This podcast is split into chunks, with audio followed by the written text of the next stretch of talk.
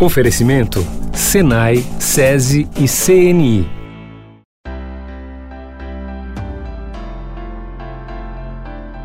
Olá, eu sou a jornalista Bárbara Guerra e vamos falar neste podcast sobre a reforma administrativa.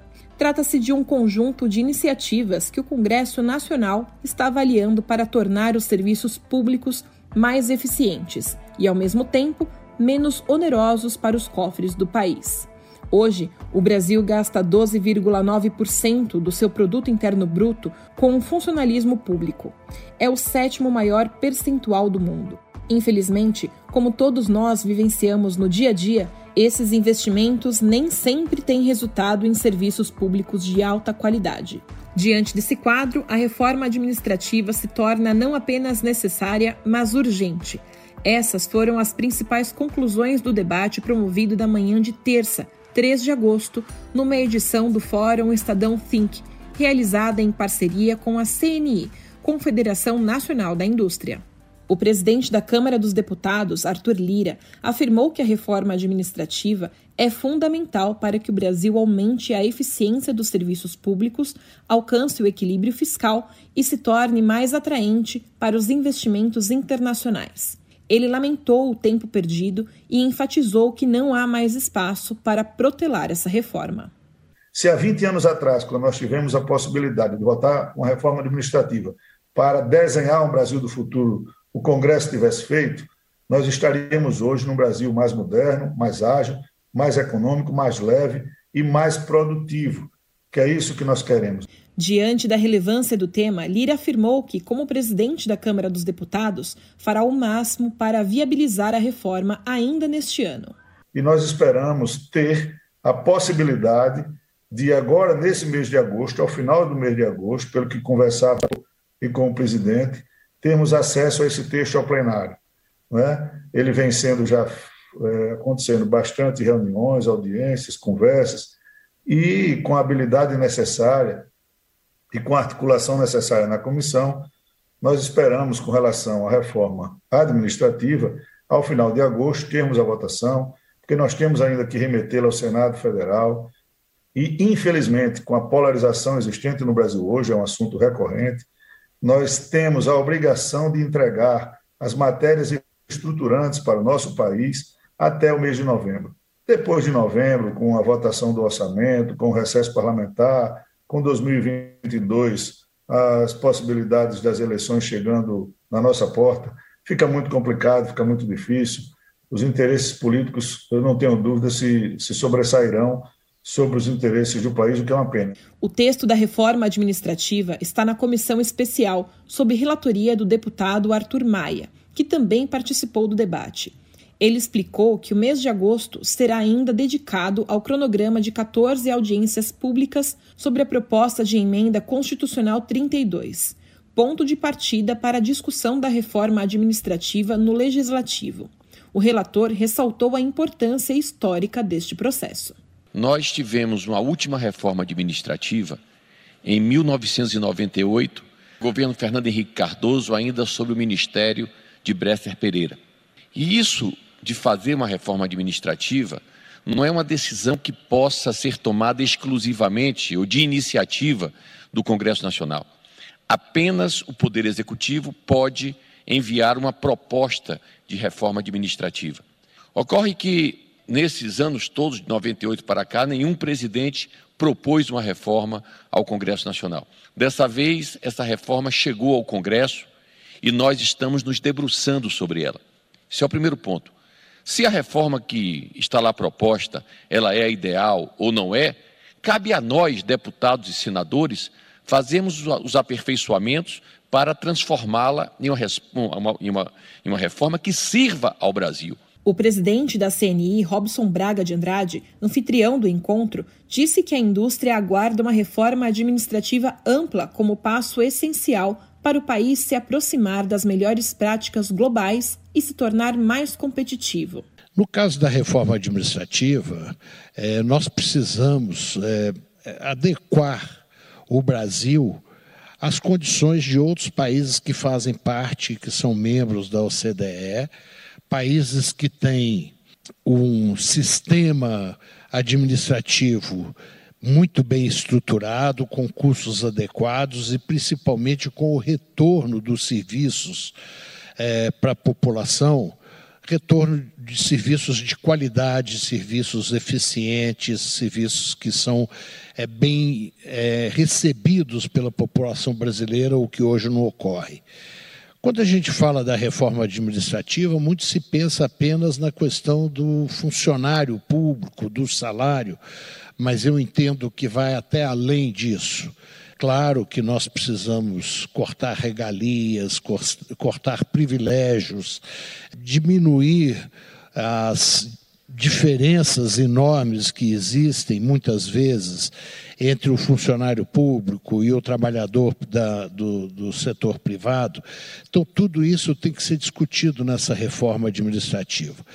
E por isso que eu, é, nós, na CNI, entendemos que é uma importância vital para a economia brasileira, para que nós possamos sinalizar para os investidores estrangeiros que o Brasil tem avançado e tem avançado muito com um Congresso que hoje é um Congresso reformista, que é um Congresso que está disposto a fazer as reformas necessárias. Representante do governo federal no debate, o secretário especial de Desburocratização, Gestão e Governo Digital do Ministério da Economia, Caio Mário Paz de Andrade ressaltou a importância da avaliação de desempenho para definir promoções e valorizar bons profissionais. A questão da estabilidade é uma questão que nós temos que nos comparar a outros países.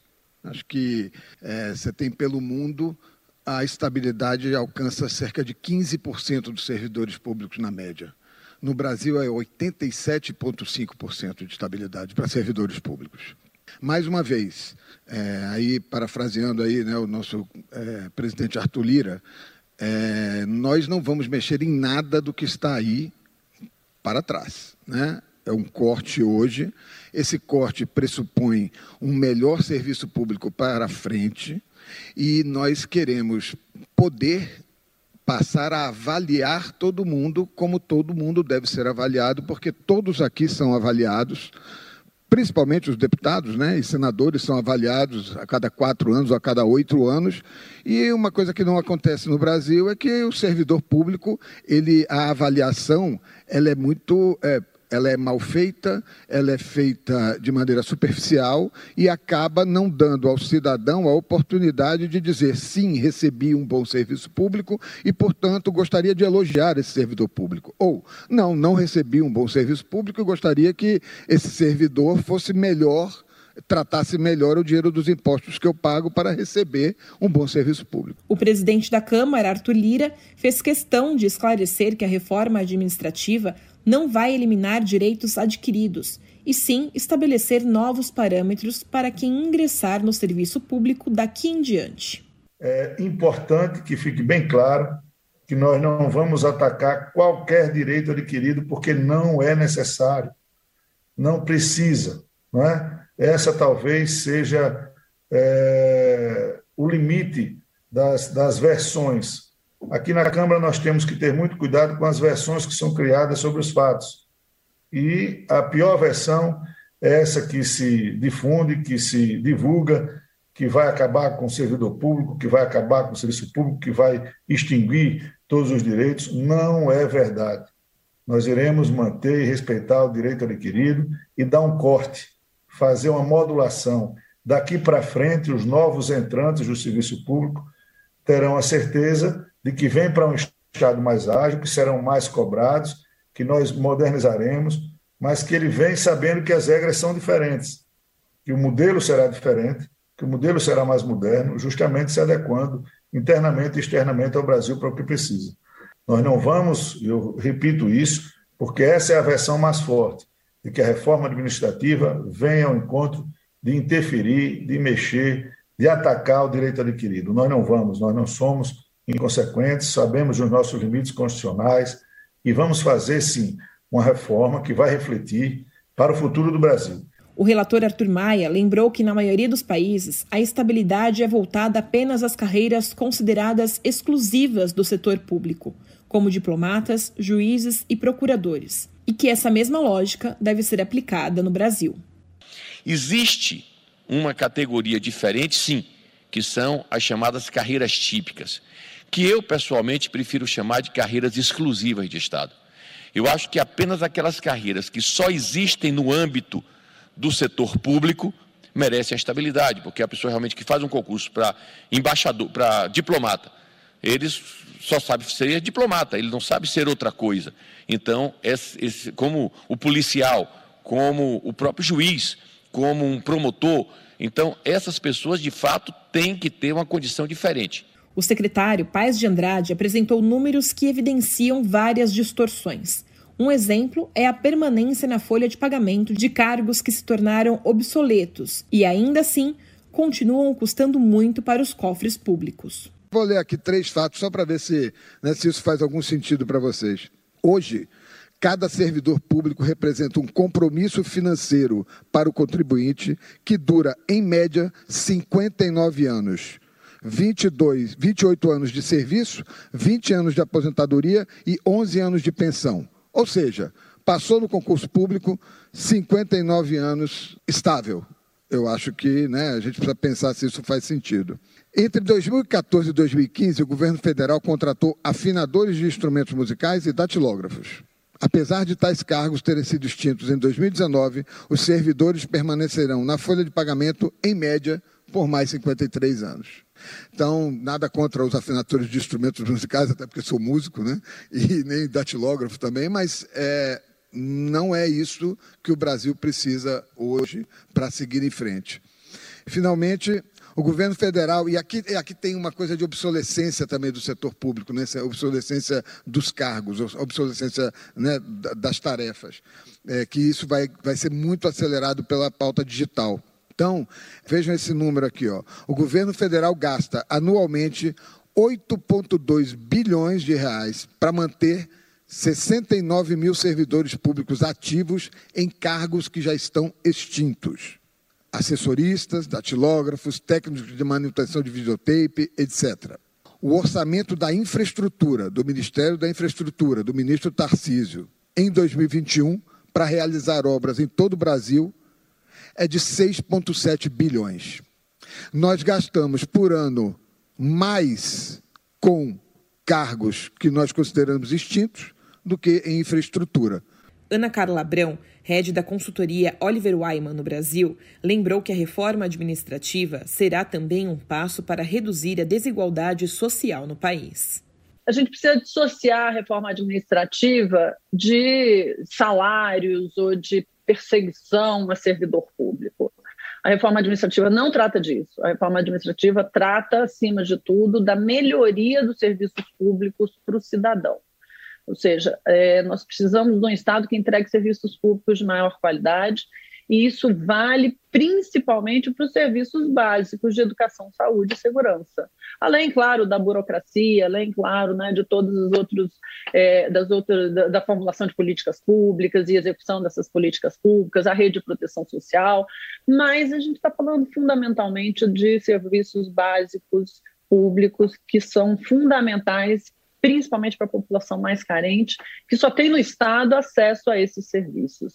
E eles são um grande fator de mobilidade social. O país é um dos países mais desiguais do mundo e sem serviços públicos de boa qualidade, sem um Estado que ofereça esses serviços de boa qualidade, nós não conseguiremos mudar essa situação, nós não conseguiremos propiciar às pessoas que dependem do Estado a possibilidade de melhorar suas vidas. A consultora lembrou ainda que racionalizar os gastos com funcionalismo significa dar melhores condições de trabalho para os bons profissionais, especialmente em áreas básicas dos serviços públicos, como educação, saúde e segurança. Quando a gente fala de reforma administrativa, ela requer, ela na verdade busca exatamente condições, dar condições melhores, inclusive, de trabalho a esses servidores públicos. Eu digo sempre que a reforma administrativa, se bem estruturada, se bem trabalhada, ela sem dúvida alguma, vai beneficiar a base do serviço público, que é a maioria dos servidores públicos no nosso país, que é o servidor público que está na frente, ou seja, está ali na linha de frente, e que hoje tem que muitas vezes lidar com uma escassez de condições de trabalho, tanto do ponto de vista de, é, de insumos, e principalmente nessas três áreas básicas, mas também do ponto de vista de capacitação, de valorização, de boas condições de trabalho, de boas ferramentas de trabalho. Então, quando a gente fala da reforma administrativa, que é a reforma administrativa que eu e tenho certeza todos nós aqui nesse fórum defendemos, ela trata justamente de valorizar esse servidor e valorizar e dar-lhe melhores condições de, eh, de, de serviço, de trabalho do que eles têm hoje. Porque hoje nós temos uma situação em que o Estado sim gasta muito, mas ele gasta de forma desigual. Assim como o país é muito desigual, nós temos um serviço público onde a desigualdade de renda é enorme. O presidente da Câmara lembrou que o primeiro grande obstáculo da reforma administrativa já foi superado: o fim dos supersalários. Nós votamos há muito tempo, engavetado na Câmara, o fim dos supersalários. Né? Nós votamos aqui, e isso era uma pauta como pré-requisito, de quase unanimidade dos partidos, que nós não poderíamos fazer uma reforma administrativa que visa dar é, uma melhor condição aos serviços do Estado, que visa modernizar o Estado, torná-lo mais leve, mais previsível, não é? para que desonere os cofres públicos dessa despesa, para que os investidores nacionais e internacionais tenham a certeza que no Brasil o contencioso e o gasto público eles serão contidos. O presidente da CNI, Robson Braga de Andrade, avaliou a discussão como extremamente positiva e ressaltou a importância de avançar ainda este ano na reforma administrativa. Colocar essa questão para ser discutida e debatida e votada, se a gente avança com isso na Câmara, eu acho que fica mais fácil a gente ter uma aprovação mesmo que no no Senado no próximo ano, porque é importante avançar agora. O ambiente é adequado, o ambiente está favorável a essa discussão. É, o governo, a sociedade. É, é claro que, como o presidente Arthur Lira disse, tem os lobbies que são às vezes contrários, mas que tem pouca legitimidade porque é, a defesa de uma a, a defesa de uma não reforma administrativa é muito frágil hoje, por diversos fatores. Então, eu estou confiante de que esse tema vai ser, continuar sendo debatido pela Câmara, que o deputado Arthur Maia vai levar esse tema para frente, discutir e que nós vamos ter uma reforma. O, o, presidente Arthur Lira costuma falar muito do que é possível fazer. Né? É, nós achamos que nós temos que ir um pouco além do que às vezes é possível fazer, porque nós não vamos ter outra oportunidade tão cedo. Né? E como o Caio falou, as distorções, as divergências, as diferenças que existem no funcionalismo público é, no Brasil são enormes comparada com o mundo. E o que eu acho que é o mais importante de tudo, é, além dos privilégios, é a meritocracia. O que nós queremos são serviços públicos de qualidade, serviços públicos que atendam à necessidade da sociedade brasileira, tanto na saúde, como no transporte, como na educação. E, e quando nós temos uma estabilidade, uma garantia, você não consegue é, colocar isso como meta e objetivo do servidor. Então, eu acho que o momento é esse, eu acho que estamos confiantes e, e acredito que nós podemos avançar esse ano e continuar avançando no ano que vem, mesmo sabendo das dificuldades de um ano eleitoral. O debate sobre a reforma administrativa foi uma edição do Fórum Estadão Think, promovida em parceria entre o Estadão e a CNI, Confederação Nacional da Indústria. Obrigada por acompanhar esse podcast e até a próxima.